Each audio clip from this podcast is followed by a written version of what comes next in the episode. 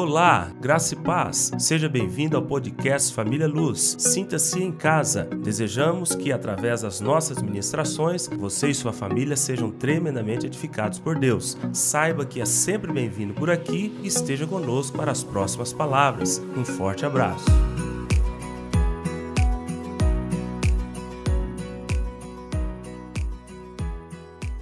E a palavra que nós deixamos, que é para completar na minha ministração, dizia respeito à felicidade. No livro que nós estamos estudando, fala alegria. Eu gostaria de fazer uma pergunta a vocês, e eu sei que é uma pergunta muito subjetiva e muito pessoal. E às vezes nós não gostamos de responder perguntas pessoais, mas fique tranquilo, você vai responder para você mesmo, tá ok? Você é uma pessoa feliz?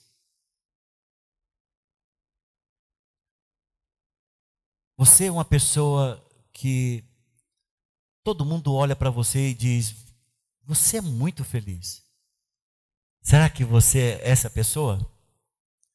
Talvez você possa estar dizendo: Eu sou feliz. Eu acho que eu, não, eu sou, eu, eu sou. Mas para quem é casado, talvez a coisa mais importante seria perguntar para o teu esposo, para o teu cônjuge: Você mora com uma pessoa feliz? Não tem pessoa melhor do que o nosso cônjuge, né? Ou os filhos dizerem para os pais, perguntarem para os filhos: Você mora com os pais felizes? Se eu perguntasse para os seus filhos é, da seguinte forma: Seus pais são felizes? Qual a resposta que ele daria? Então veja que algumas pessoas confundem felicidade com momentos felizes.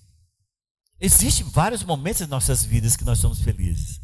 Você ganha uma, um presente, você fica feliz. Você arruma um novo emprego, você fica feliz. Você ganha um neto, que nem eu ganhei, né? É, você fica feliz. Mas a pergunta é: você é? Eu não estou perguntando se você está. Você é uma pessoa feliz? Então, é, é, essa é, é a, a, pergunta que eu estou fazendo é: se você diariamente, todos os dias do ano, na sua vida, você é feliz.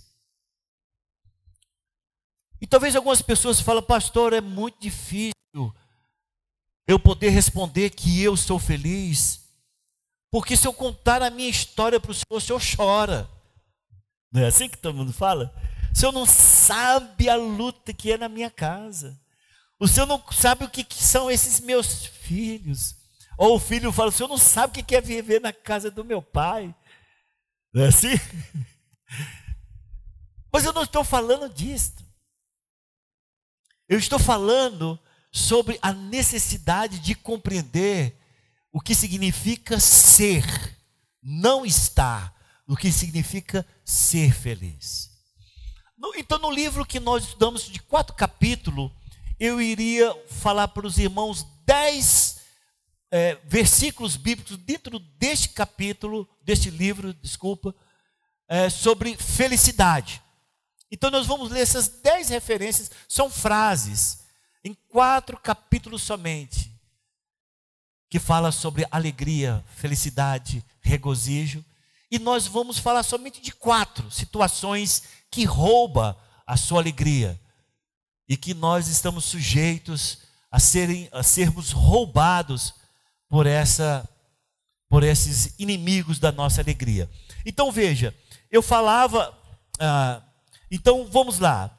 Você que está perto de alguém que está sem Bíblia, eu vou falando aqui, você vai mostrando para ele aí, tá ok? A primeira frase aqui desse livro que fala sobre alegria está no capítulo 1, versículo de número 4. Paulo está dizendo para os filipenses que ele está fazendo sempre com alegria, súplica por todos eles, né? Por todos vós em minhas orações. Então a primeira menção em quatro capítulos da Bíblia de um livro, a primeira menção sobre alegria. Depois a gente pula para o versículo de número 18. E Paulo está dizendo aqui, todavia, quem importa, uma vez que Cristo de qualquer modo está sendo pregado, quer por pretexto, quer por verdade, também com isso regozijo. Ele está alegre porque Cristo está sendo pregado. Alguns estavam pregando por até por inveja, por ciúme, mas o importante é que está sendo pregado. Então no versículo 18, no mesmo capítulo, primeiro versículo 25, e convencido disso, estou certo de que ficarei e permanecerei com todos vós, para que o vosso progresso e gozo, que é a mesma coisa de alegria e gozo da fé, alegria da fé. No capítulo 2, nós vemos no versículo 2: completai a minha alegria, de modo que penseis a mesma coisa. Versículo 17. Versículo 17. Entretanto, mesmo que seja eu oferecido por libação para os nossos visitantes aqui, é como sacrifício, né? Ele seria degolado. Sobre o sacrifício e serviço da vossa fé, alegro-me, e com todos vós me congratulo. Novamente, alegria. No capítulo no capítulo 2, versículo 28. Por isso, tanto mais me apresso em mandá-lo, para que, vendo-o novamente, vos alegreis e eu tenha menos tristeza. Capítulo 2, versículo 29. Recebei-o, pois, do Senhor com toda a alegria. Meu Deus, é uma carta cheia de alegria. No capítulo 3, capítulo 3, versículo 1. Quanto ao mais, irmãos meus, alegrai-vos no Senhor. No capítulo 4, versículo 1. Portanto, meus amados, meus irmãos amados e muito saudosos, minha alegria e minha coroa. E no capítulo 4, versículo 10, que diz: Alegrei-me sobremaneira no Senhor, porque agora mais uma vez renovaste ao meu favor o vosso cuidado.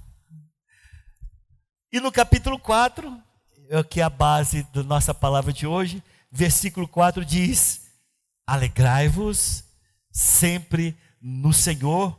Outra vez digo: alegrai-vos. Caríssimo visitante, Falo isso para vocês porque a igreja já vem com muito tempo estudando esta passagem. Você pensa que esse esse escritor ele esteja sentado em uma poltrona de marfim? Você vendo essa pessoa escrevendo, você pensa que ele está comendo bem, vestindo bem, a sua casa está bem abastada, está cheio de coisas, a dispensa cheia. Para uma pessoa escrever desse jeito, você imagina que essa pessoa esteja em mil maravilhas. Eu vou dizer para você uma coisa que vai espantar o teu coração. Esse homem que está escrevendo sobre toda essa alegria, ele está preso. Ele está preso em Roma.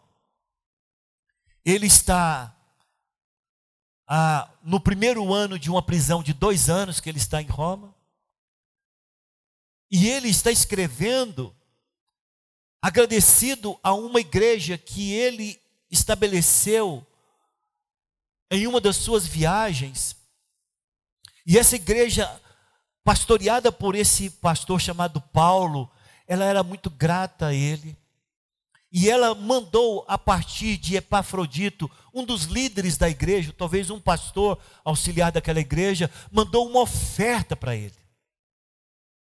Esse Epafrodito, chegando lá, ele pega a febre romana, ele quase morre. Então, só estes momentos já seriam suficiente para tirar a alegria de qualquer pessoa. Mas o homem está dizendo aqui para nós: alegrai-vos no Senhor.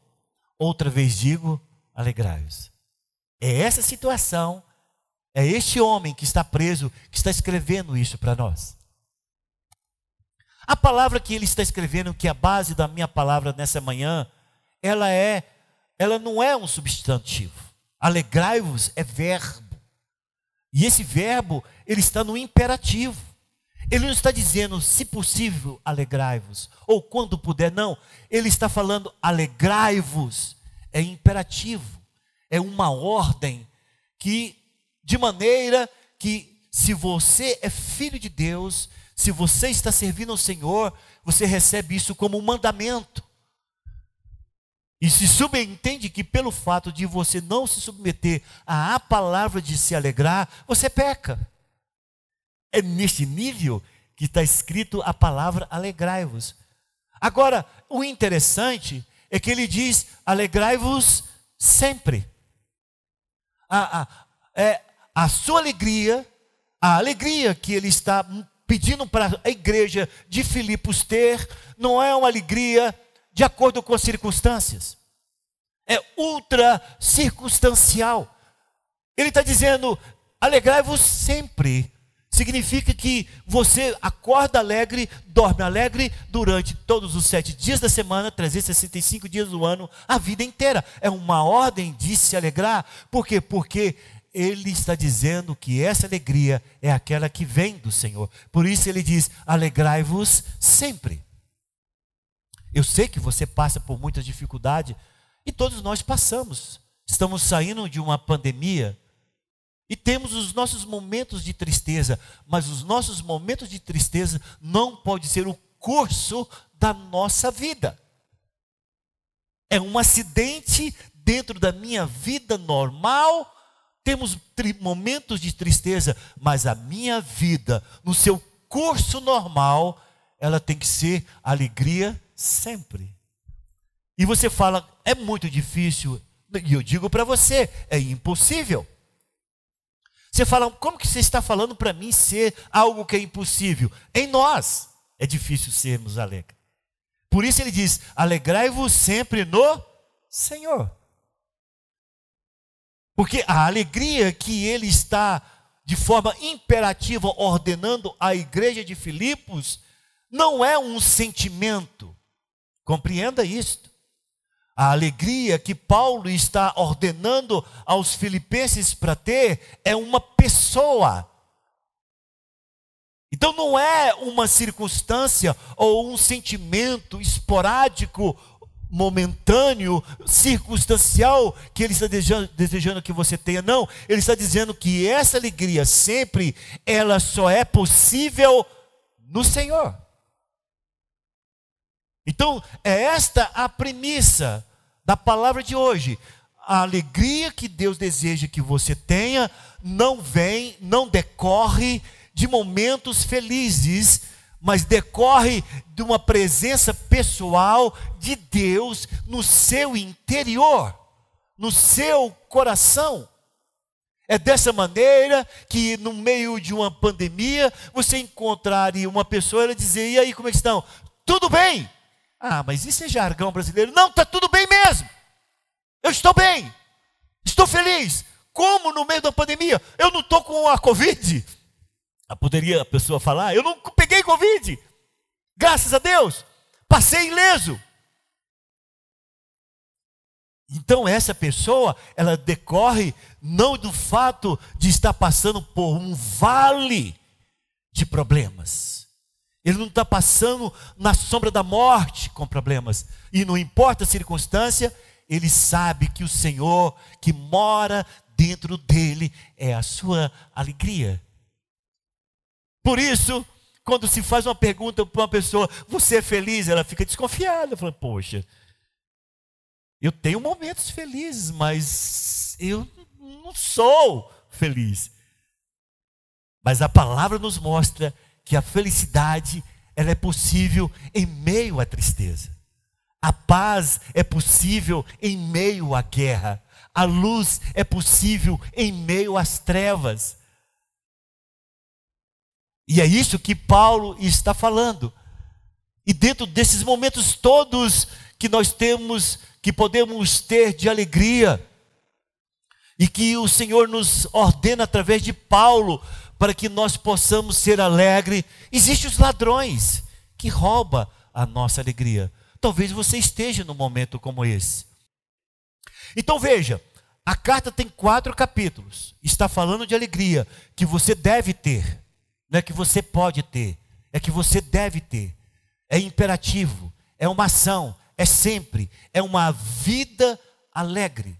Mas existem momentos em que somos roubados destas, dessa alegria, desse momento de ser, dessa postura que devemos ter. E eu separei aqui quatro situações. A primeira, eu coloquei as circunstâncias da vida. Filipenses capítulo 1, versículo 12. Aí diz: Quero ainda, irmãos, cientificar-vos de que as coisas que me aconteceram têm antes contribuído para o progresso do Evangelho. Ele está falando o seguinte: numa carta repleta de alegria, ele diz: Olha, a minha alegria, ela, ela vem de várias circunstâncias que tentou roubar a minha alegria, mas em vez de roubar a minha alegria, elas contribuíram para o progresso do Evangelho de Jesus. Essa foi a experiência de Paulo, mas nem sempre é a nossa experiência. Às vezes você está em casa e você recebe uma notícia não agradável de um parente distante, de um falecimento, de alguém que você perdeu. Às vezes você está indo para trabalhar na segunda-feira e o pessoal diz, vá, passa no RH, você pensa, meu aumento que chegou, chega lá é a sua demissão. Passamos por circunstâncias difíceis. Paulo é um homem que passou por circunstâncias difíceis. Ele, na sua vida, de, na pregação do Evangelho, ele, nas suas viagens, ele naufragou várias vezes, foi picado por cobra, foi traído por irmãos, foi apedrejado a, a ponto de ficar quase morto, foi açoitado três vezes, furtigado com 40 açoites menos um porque ele era romano, não poderia dar 40, então batiam nele 39 vezes. É, ele preso algumas vezes, é, traído algumas vezes, esquecido muitas vezes, caluniado muitas vezes, e ele está dizendo: olha, as circunstâncias não tiraram a minha alegria e nem me colocaram para baixo, pelo contrário, me ajudou a pregar o Evangelho, o, o crescimento do Evangelho se tornou muito maior mas não é assim nas nossas vidas. Não é mesmo? Quando você está enfermo, estou olhando aqui para o Gilberto, passou uma semana difícil, né, Gilberto? O Gilberto ligou para mim e falou: Pastor, estou morrendo, ore comigo. Eu já estou no último degrau para encontrar no, com, com, o Senhor no céu. Eu falei: Não, Gilberto, você não vai agora. Estou quase certeza que você não vai agora. Não, pastor, eu estou assim, estou me despedindo dos mais próximos. Está aqui vivo. Mas a circunstância foi doída, né? Foi difícil. Aquele momento ali, você pensa, acabou minha alegria, não é assim? As circunstâncias tendem a nos roubar a alegria. Mas escuta o que eu quero dizer: não pode ser para sempre. Não pode ser definitivamente. Tem pessoas que tiveram um trauma na infância e até hoje são tristes. Tem pessoas que não aceitaram a partida da mãe quando tinha 12 anos e até hoje é revoltada com Deus. Tem pessoas que as circunstâncias tirou completamente a alegria de viver. E tudo e todos conspiram contra ele hoje. Ele é vítima de todas as circunstâncias do mal. Ele vive o tempo inteiro falando mal da vida. Ele vive o tempo inteiro dizendo que todos o odeiam. Ele vive o tempo inteiro dizendo que a família o odeia. Ele vive o tempo inteiro dizendo que ele é a ovelha negra da família. Quando na realidade, esse mundo foi ele que construiu na sua mente. Este mundo foi ele que elaborou e vive dentro desta bolha que ele fez, chamada a bolha da circunstância que tirou a sua alegria para sempre. Vivemos em uma sociedade assim, em que pessoas, você olha, a pessoa é uma tristeza encarnada, em que você fala que por que, que você tem esse semblante tão triste? E a pessoa fala: Ih, Orlando, se eu for te contar minha vida, você chora comigo há semanas. E a pessoa parece que tem prazer na tristeza, na melancolia, na depressão, na angústia. Parece que ela consegue atrair a atenção das pessoas nesse modus operandi, nesse modus vivendi ele fica triste e as pessoas sempre em volta, ele fica desamparado e as pessoas sempre em volta, ele acha que ele vai viver assim, atraindo a atenção das pessoas por circunstâncias que aconteceu na sua vida em que ele não quis, não desejou, não desejou entender, compreender e superar. Será que nós temos alguém no nosso meio assim? Em que a circunstância roubou a sua alegria, a sua felicidade para sempre. Paulo está dizendo que nada impediu ele de pregar o Evangelho. Ele está preso. Aí ele falando, sabe o que, ele fala? Para os filipenses, gente, vou contar para vocês o que, que aconteceu. Eu não tinha condições de pregar para a guarda pretoriana de jeito nenhum. Como que esse povo iria me ouvir? A guarda pretoriana, irmãos, era nata do exército romano.